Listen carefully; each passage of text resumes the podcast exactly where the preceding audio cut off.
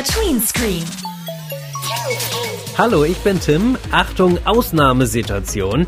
Stellt euch vor, ihr dürftet für eine Woche euer Handy nicht benutzen und nicht online gehen. Ja, wie wäre das für euch? Schlimm oder würdet ihr das entspannt sehen? Für mich wäre das nicht so okay, weil wenn ich jetzt nicht zum Beispiel in den Ferien nicht mit meinen Freunden telefonieren oder texten könnte.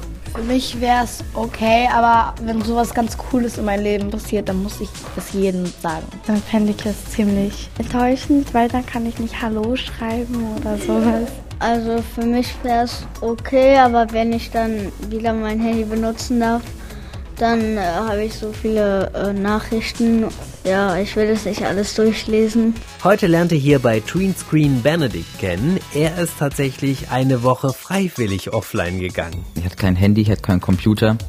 Ich habe mich gefühlt wie vor 100 Jahren. Also ich war wirklich offline. Ob der Alltag ohne Internet für Benedikt schwierig war und warum er sich überhaupt auf das Experiment eingelassen hat, das wird er uns später hier erzählen. Und wir kriegen raus, wann wir alle mal eine kleine Medienpause einlegen sollten. Wie viel Texten, Computerspielen, Serien gucken und Netzsurfen ist okay. Oder kann man das so genau gar nicht sagen? Wir werden es erfahren heute hier in der Sendung. MDR Tweens. Tween Screen. Wir funken dazwischen. Jetzt kommt der Moment der Wahrheit. Hier bei uns lebt ja unser Medienkater, der King of Cat Content und Vorsitzende des Katzen Computer Clubs. Und in dieser Woche hat er sich mal genau notiert, wie oft ich am Tag so Medien nutze. Deshalb bin ich jetzt auch ein bisschen aufgeregt, denn jetzt will er hier der Weltöffentlichkeit seine Auswertung präsentieren. Na gut, dann mal los. Hallo Leute, ich bin Puschel. Ich wohne hier zusammen mit meinem Herrchen. Hier, das ist er. Ja, hallo zusammen. Ein prima Kerl. Aber neuerdings macht er mir etwas Sorgen. Seit es diese ganzen Medien gibt, hat er kaum noch Augen für mich. Es geht schon morgens los, wenn sein Handywecker klingelt. Kaum ist er aufgewacht, schaut er erstmal, was über Nacht alles passiert ist. Newsseiten, Social Media, E-Mails. Beim Frühstück verschwindet er dann hinter seiner Zeitung. Und dazu läuft natürlich das Radio. Und überhaupt, muss er eigentlich ständig auf sein Smartphone glotzen? Dauernd klingelt und piept es. WhatsApp, SMS, Facebook, Ebay, zum Verrücktwerden. Dann muss er ständig seine digitalen Kühe in so einem Online-Spiel melken. Was soll das denn? Pure Zeitverschwendung.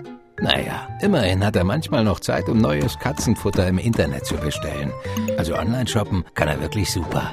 Aber selbst abends bin ich abgeschrieben. Da schaut er dann seine Talkshows im Fernsehen und meist noch zwei bis drei Folgen seiner Lieblingsserie auf dem Tablet. Und was gibt's zum Einschlafen? Katzenvideos. Die sind aber auch immer so niedlich und beruhigend.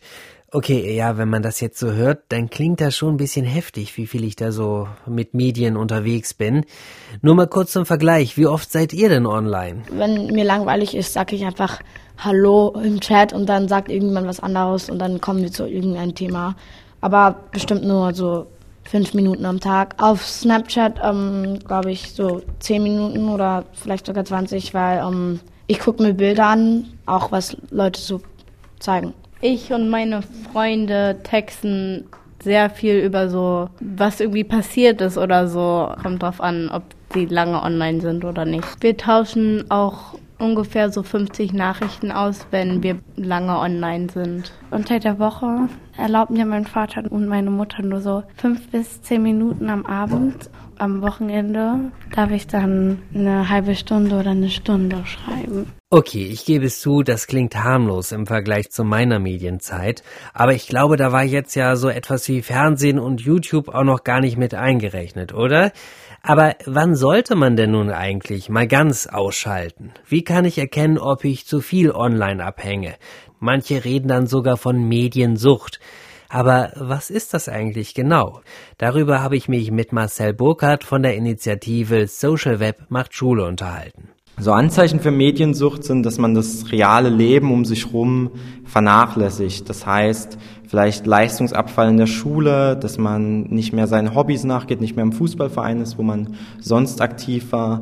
Wenn man sich mit Freunden trifft, die ganze Zeit nur noch auf das Smartphone schaut und irgendwo in der, in der Lebenswelt des Schülers nur noch das Denken an Smartphone, an Online-Games und so weiter stattfindet. Also ich gar nicht mehr von diesen digitalen Medien wegkomme. Das könnten so Anzeichen sein. Wie findet man das raus? Also selbst fällt einem das ja vielleicht gar nicht auf. Genau, ich glaube, da spielen Freunde und Eltern eine große Rolle, mit denen gemeinsam darüber zu sprechen oder dass die das einfach ansprechen. Ich glaube, das ist noch der beste Punkt. Wenn wir jetzt von Mediensucht äh, sprechen, wie entsteht sowas? Also gerade im Internet, in Online-Spielen, aber auch in sozialen Netzwerken spielt da natürlich der Belohnungsaspekt eine ganz große Rolle. Also wenn ich ein Bild bei Instagram hochlade, dann bekomme ich dafür Likes. Und da freue ich mich natürlich drüber. Ne? Jeder freut sich über, über Anerkennung. Das liegt in Menschen so drin. Und auch bei Spielen ist es so, ich komme da weiter, ich steige im Level auf, ich kann mir neue Gegenstände kaufen. Da ist natürlich unser Belohnungszentrum im Gehirn auch angesprochen, freut sich da und das kann natürlich schnell in, in so eine Suchtspirale ausarten, dass man da hineingezogen wird. Und wie geht man dann damit um? Also man muss das natürlich auch erstmal einsehen, dass es tatsächlich so ist. Und was macht man dann dagegen? Ich denke, da gibt es verschiedene Wege.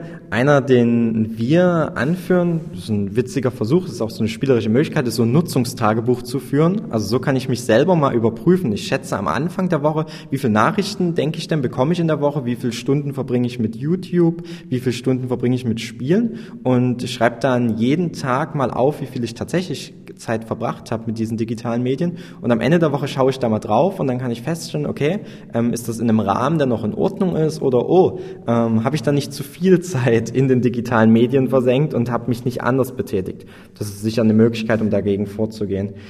Das andere ist einfach mit den Eltern gemeinsam Alternativen zu den digitalen Medien suchen. Also mal zusammen ins Theater gehen, mal zusammen ins Kino gehen, zusammen rausgehen, was unternehmen. Wichtig ist dabei auch immer zu sagen, es entscheidet nicht allein das wie lange und wie viel ich digitale Medien nutze, sondern was mache ich daneben noch. Also selbst jemand, der viel WhatsApp schreibt, muss nicht automatisch WhatsApp oder mediensüchtig sein, solange er noch einen gesunden Ausgleich hat. Also es, man kann jetzt auch nicht sagen, zwei Stunden in der Woche sind okay.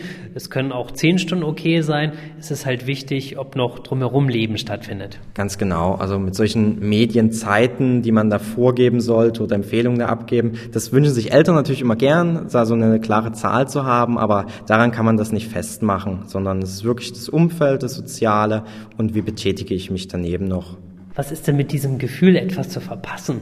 Weil gerade wenn ich in einer WhatsApp-Gruppe aktiv bin und all meine Freundinnen und Freunde schreiben da und ich äh, mache da nicht mit, äh, dann habe ich doch das Gefühl, dass ich außen vor bin oder das Leben ohne mich stattfindet. Stimmt, dafür gibt es sogar einen äh, Fachbegriff, der heißt FOMO, die Abkürzung für Fear of Missing Out, also genau eben die Angst, etwas zu verpassen. Das ähm, kann tatsächlich vorkommen, das äh, berichten auch Schülerinnen und Schüler mitunter, dass denen das so vorgekommen ist. Und ich glaube, da ist es auch wieder einfach mit Freunden treffen, was unternehmen. Und dann merkt man ganz schnell, hey, so viel passiert da gar nicht. Dann reflektiert man ganz schnell, was so in den WhatsApp-Gruppen geschrieben wird. So viel Sinnvolles ist da gar nicht dabei und ich verpasse da eigentlich nichts, wenn ich da mal einen Tag nicht reinschaue. Also keine echten Gründe für FOMO, die Angst, online etwas zu verpassen. Marcel Burkhardt von Social Web macht Schule hat mir erklärt, wie man seine Mediennutzung im Gleichgewicht halten kann. Für alles, was einen Bildschirm hat. MDR Tweenscreen. Ja, die meisten von uns sind gerne und viel im Netz unterwegs. Ist ja auch super praktisch, ne? Ratzfatz hat man Nachrichten mit Freunden ausgetauscht, ist auf dem neuesten Stand oder man hat sich mal eben eine Info ergoogelt. Nicht wenige können sich ein Leben ohne Smartphone gar nicht mehr vorstellen. Was wäre aber, wenn das Handy plötzlich weg wäre? Wie fühlt sich das an? Ist man dann überhaupt noch überlebensfähig und verliert man dann vielleicht alle seine Freunde? Benedikt hat das ausprobiert. Er ist 14 Jahre alt und betreibt als Brainfox einen eigenen YouTube-Kanal. Und für den hat er den Selbstversuch gestartet. Sieben Tage ohne Handy. Guten Morgen, es ist äh, Montagmorgen, Tag 1 von meinem Selbstexperiment. Und äh, jetzt gibt es den Moment, auf den ihr alle gewartet habt. Ich übergebe nämlich jetzt Niklas mein Handy für eine Woche. Niklas, halt es in Ehren, halt es in Ehren. Benedikt guckt etwas verzweifelt in die Kamera. Es sieht so aus, als ob er doch noch einen Rückzieher machen möchte. Aber versprochen ist versprochen. Er stellt sich der Herausforderung. Eine Woche komplett offline aus gutem Grund. Ich habe mal auf meinem Handy tracken lassen, wie lange ich so am Tag am Handy bin und das waren über sechs Stunden. Das hat mich richtig, boah, sechs Stunden bin ich am Handy am Tag. Ähm, und dann habe ich gesagt, so, schaffe ich das jetzt auch mal eine Woche ohne und ich habe es ausprobiert. Mit einer alten Kamera hält Benedikt fest, wie sich die Tage ohne Internet anfühlen. Plötzlich hat er Zeit für Dinge, die er schon sehr lange nicht mehr gemacht hat. Okay Leute, ich war gerade eben in der Bibliothek, ja, und habe mir einfach mal ein Buch ausgeliehen. Ähm, werde das auch zu Hause lesen. Ich glaube, ich habe schon über zwei oder drei Jahre äh, war ich nicht mehr in der Bibo. Ja, bin ich mal gespannt, wie mir das Buch gefällt und ob ich überhaupt noch lesen kann. Und tatsächlich, die Sache mit dem Buch funktioniert. Lesen, lesen, lesen. Irgendwie die Langeweile unterdrücken. Ja, es gäbe so viele perfekte Momente, einfach mal kurz Instagram zu aktualisieren. Aber nee, jetzt wird gelesen. Eine Woche offline stellt ihn aber auch vor unerwartete Probleme. Unsere Schule, die hat so eine Homepage und da ist quasi der Vertretungsplan dann drauf und ich weiß jetzt nicht, wie soll ich den jetzt irgendwie abrufen. Also muss ich mich einfach irgendwie überraschen lassen. Ich hoffe natürlich, dass wir morgen keine Vertretung haben. Eine große Angst war aber völlig unberechtigt. Den Kontakt zu seinen Freunden hat Benedikt in der Woche ohne Handy nicht verloren. Nein, weil ich ja eigentlich in der Schule war, da hat man sich dann schon irgendwie was ausgemacht oder so, aber ähm, es ging eigentlich, das hätte ich mir echt äh, schwieriger vorgestellt. Trotzdem hat er sich immer mal wieder abgeschnitten gefühlt. Ich wollte immer wissen, was auf der Welt los ist. Und du hast ja auch keine Informationsquelle. Du, du weißt immer nicht, wo du es herbekommen sollst. Die Infos das ist ganz scheußlich. Aber auch diese Situation ließ sich kreativ meistern, wie sein YouTube-Bericht zeigt. Hallo, es ist Mittwoch und es geht ja um diesen Maiskolben. Ich hatte so verrückte Ideen, dass ich da irgendwie, äh, keine Ahnung, Popcorn rausmachen kann oder so. Ich weiß aber nicht, weil das ja Futtermais ist eigentlich, ne? Das ist ja eigentlich vom Feld weiß ich eben nicht, ob das funktioniert. Aber ich habe gerade eben noch auf meinem Schreibtisch eine Nummer gefunden, von einem Bauern quasi. Ich tippe jetzt einfach mal kurz die Nummer, die hier auf dem Zettel steht, äh, an und frage ihn einfach mal, mal gucken, ob er seine Antwort weiß. Telefon? In dem Fall völlig okay, weil er nicht das Handy, sondern den Festnetzanschluss seiner Eltern genutzt hat. Okay, Leute, der gute Mann am Telefon hat mir gerade eben gesagt, dass das eigentlich nicht gut funktioniert. Also der muss erstmal übelst lange trocknen angeblich. Ähm, da reicht nicht nur ein Tag. Und da ist irgendwie mit Pestiziden oder mit irgendwas gedüngt. Also man sollte den lieber nicht essen. Gute Info, auch ohne Internet. Und jetzt mache ich mein Handy wieder an. Okay, Leute, es ist wieder an. Als Benedikt nach der Woche wieder online geht, ist er erst einmal mit den Nachrichten beschäftigt, die ihn dann doch nicht erreicht haben. Für die Zukunft kann er sich aber durchaus vorstellen, mal wieder den Ausknopf zu drücken. Also ich habe mir fest vorgenommen, dass wenn ich im Urlaub bin, dass ich da wirklich mal weglege und sage, so Social Media muss heute mal nicht gepflegt werden. Weil es wird halt irgendwann wirklich zu viel, viel zu viel Stress am Ende auch. Mm, einfach mal ausschalten und einfach mal die Freizeit genießen. Klingt nach einem guten Plan. Eine Woche offline, Benedikt hat den Selbstversuch gewagt. Sieben Tage ohne Handy und Computer. Das Video zu seinem Experiment findet ihr übrigens in seinem YouTube-Kanal und der heißt Brainfox. Tweenscreen mit Tim. Und wenn wir darüber reden, wie oft wir Medien nutzen, dann gehört da ein Phänomen mit dazu, Binge-Watching. Binge-Watching ist, wenn man ganz viele Folgen oder sogar eine Serie in einem Teil guckt ja, weil man unbedingt immer wissen möchte, wie es weitergeht. Deshalb schaut man dann eben viele Folgen in einem Rutsch an. Also ich mache es manchmal auch, wenn ich eine Serie irgendwie auf Netflix gerade entdeckt habe und ich finde die einfach nur so spannend, weil ich gerade irgendwie keine andere Serie gucke, gucke ich die dann halt den ganzen Abend voll durch. Und äh, ich darf zum Beispiel nur am Wochenende mir was anschauen. Also mache ich es meistens am Wochenende und bleibe dann so bis um eins auf, um diese Serie zu Ende zu gucken. Und dann sind meine Eltern am Morgen ganz wütend auf mich. Deswegen gucke ich eigentlich auch lieber Fernsehen, weil da kommt immer nur so ein Teil und dann ist es eher so geregelter, wie lange man guckt. Und meistens, weil sonst, das ist mir schon richtig oft passiert, habe ich dann eine Folge geguckt und dann am Abend ist mir noch so eingefallen, oh, ich muss ja noch voll viel lesen. Also ich mache es manchmal und dann schaue ich eben ganz viele Folgen. Aber die Sache ist, es hat dann eben kein Ende. Und dann muss man irgendwie weiterschauen, weil gerade die letzte also Folge ist dann eben die spannendste und dann muss man eben weiterschauen. Ja, das kennen wahrscheinlich die meisten. Dabei ist es ja eigentlich Quatsch, ne? Denn wenn man sich eine Serie aufteilt, hat man ja viel länger Spaß daran. Das Zauberwort ist da Selbstregulation. Klingt irgendwie ganz schön technisch. Tim Geilus vom Kika Medienmagazin Timster hat mir erklärt, was das bedeutet, denn er arbeitet ja schließlich für das Fernsehen und kennt sich schon deshalb mit Serien und Binge-Watching aus. Ich glaube, es ist ganz wichtig, dass wir das alle auf die Kette bekommen, uns selbst halt Grenzen zu setzen und selbst auch ein bisschen zu kontrollieren, wie viel tut mir gut Wann bringt es keinen Spaß mehr, sondern wird vielleicht zur Sucht? Da müssen wir ganz genau auf uns aufpassen und uns, in uns hineinhorchen. Und Tim Geilus kennt selbst das Phänomen, dass man manchmal nur schlecht aufhören kann. Er zockt nämlich gerne Computerspiele und da ist es ja ähnlich wie bei Serien. Auch Spiele haben kein richtiges Ende und man will deshalb manchmal einfach immer, immer, immer weitermachen. Also es gab Tage, an denen habe ich, finde ich, zu lange gespielt und danach habe ich mich auch ziemlich unglücklich gefühlt und war richtig sauer auf mich selbst. Und sowas will ich nicht mehr erleben. Und da finde ich es einfach wichtig, sich äh, Ausgleich zu holen. Ganz, ganz viel Ausgleich durch Sport, durch ganz viele Hobbys, ganz viele Freunde treffen und einfach mal dann die Konsole oder den Computer auch links liegen zu lassen. Guter Tipp. Ja, so toll Handys und Computer auch sind, es gibt aber eben noch mehr im Leben. Und wäre doch schade, wenn man zum Beispiel coole Momente mit Freunden verpasst, nur weil man die ganze Zeit vor dem Bildschirm abhängt. Dein Medienmerk bei MDR Tweens. Auch wenn wir heute die meiste Zeit über zu viel Surfen, Texten oder Zocken gesprochen haben, halten wir am Ende von Tweenscreen nochmal eben fest, natürlich gehören Medien auch zu unserem Leben dazu, sonst gäbe es ja auch diese Sendung gar nicht und das fände ich persönlich ziemlich blöde.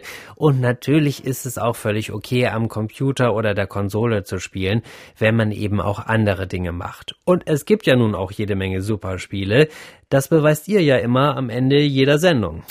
MDR Tweens Tweenscreen. Mein Lieblingsspiel. Ich bin Josephine, ich bin neun Jahre alt und mein Lieblingsspiel ist Pokémon Gold. Also nicht Pokémon Go, sondern Pokémon Gold.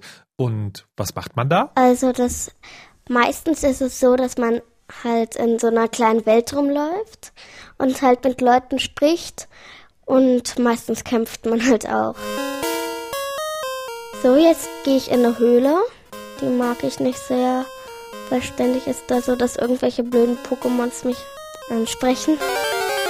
Ansprechen heißt meistens eben auch angreifen. Schon wieder.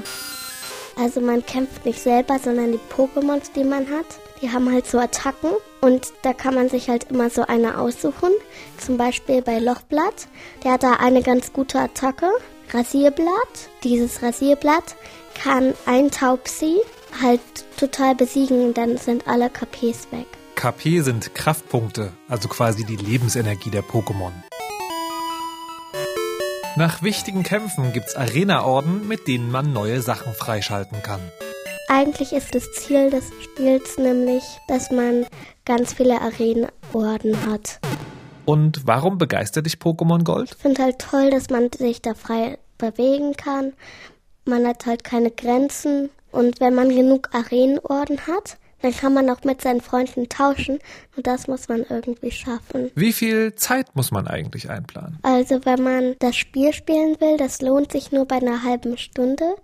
Und wenn die Eltern dann möchten, dass man das abspeichert, dann braucht man noch mal so fünf Minuten. Apropos Eltern, wie finden die denn das Spiel? Also mein Papa findet das auch sehr toll, meine Mama habe ich noch nicht gefragt.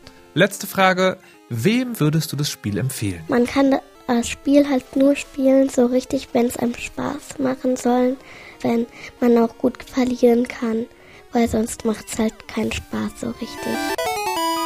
Pokémon Gold gibt es neu für den Nintendo DS für rund 20 Euro zu kaufen und Josephine hat die Version für den Game Boy gespielt, die es nur noch gebraucht gibt.